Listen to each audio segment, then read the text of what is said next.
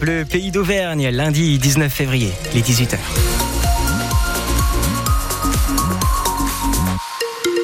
Les infos avec Lauriane Avard. Bonjour Lauriane. Bonjour Louis, bonjour à tous. D'abord un petit point sur la météo de ce soir. Oui, avec euh, une journée en alternance ce soir. Bon, euh, voilà, il faut le dire, hein, pas d'étoiles dans le ciel. Le ciel sera couvert. On euh, en reparle dans un instant. Le CHU de Clermont-Ferrand est contraint de tourner au ralenti, faute de personnel. La direction de l'hôpital annonce aujourd'hui que certaines interventions programmées sont actuellement reportées, voire annulées, car les effectifs de médecins et de personnel soignant ne sont pas suffisants. Une tension qui est loin d'être nouvelle et qui aggrave les conditions de travail selon Christophe Sibert. Il est le représentant CGT au CHU Gabriel Montpied. Effectivement, ça fait des années que ça dure. Là, vous avez dû avoir de plus en plus des patients se plaignent de déprogrammation. Sauf qu'avant, il y en avait, mais c'était peut-être moins visible. Simplement, ça commence à avoir des conséquences importantes et du coup, bah, l'hôpital public n'arrive plus à répondre à ses missions. Pas du fait d'un désengagement de ses personnels, mais du fait de l'insuffisance des moyens qu'on voudrait donner, qu'on doit donner à l'établissement pour le faire. Mais ça, c'est une question de volonté, c'est des décisions à prendre, c'est des actes à, mettre en place, mais ça, ça, ça ne peut venir que des décideurs, la direction générale, les tutelles, ça ne peut pas venir des personnels, où on voit qu'on a eu beaucoup de départs de personnel, avec une politique d'attractivité qui ne suit pas.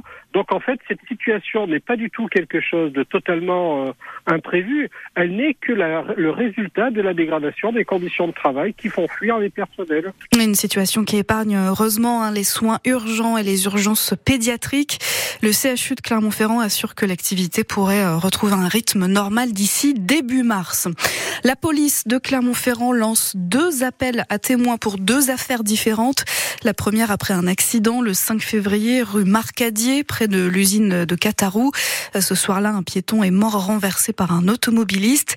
La deuxième affaire fait suite à la découverte d'un corps sans vie, celui d'un homme d'une cinquantaine d'années, rue Tourette, le matin du 6 février. On vous a mis tous les détails sur notre site internet et notre page Facebook.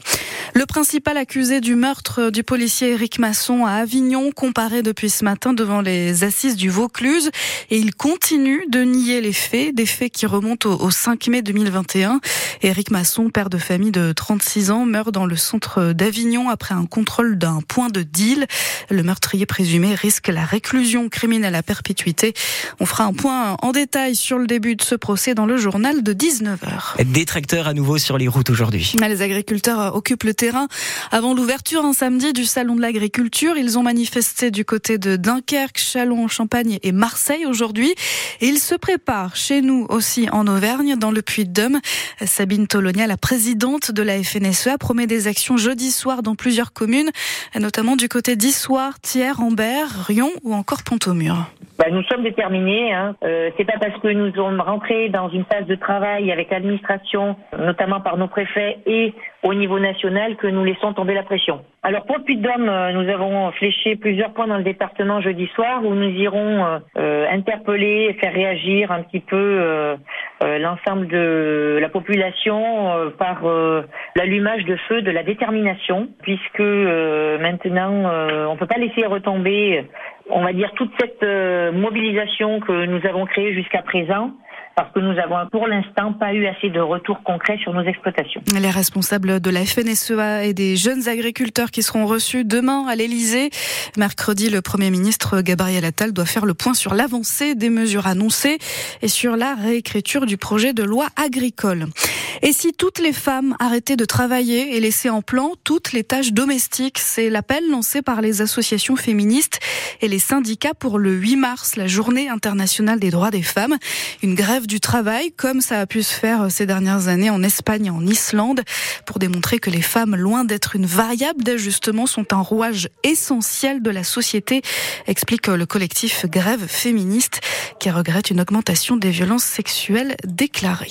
Pas de chance pour les touristes qui rêvaient de monter sur la Tour Eiffel. Ouais, le monument incontournable hein, de la capitale est fermé depuis ce matin pour euh, bah, voilà, le début de ses vacances à cause d'une grève reconductible.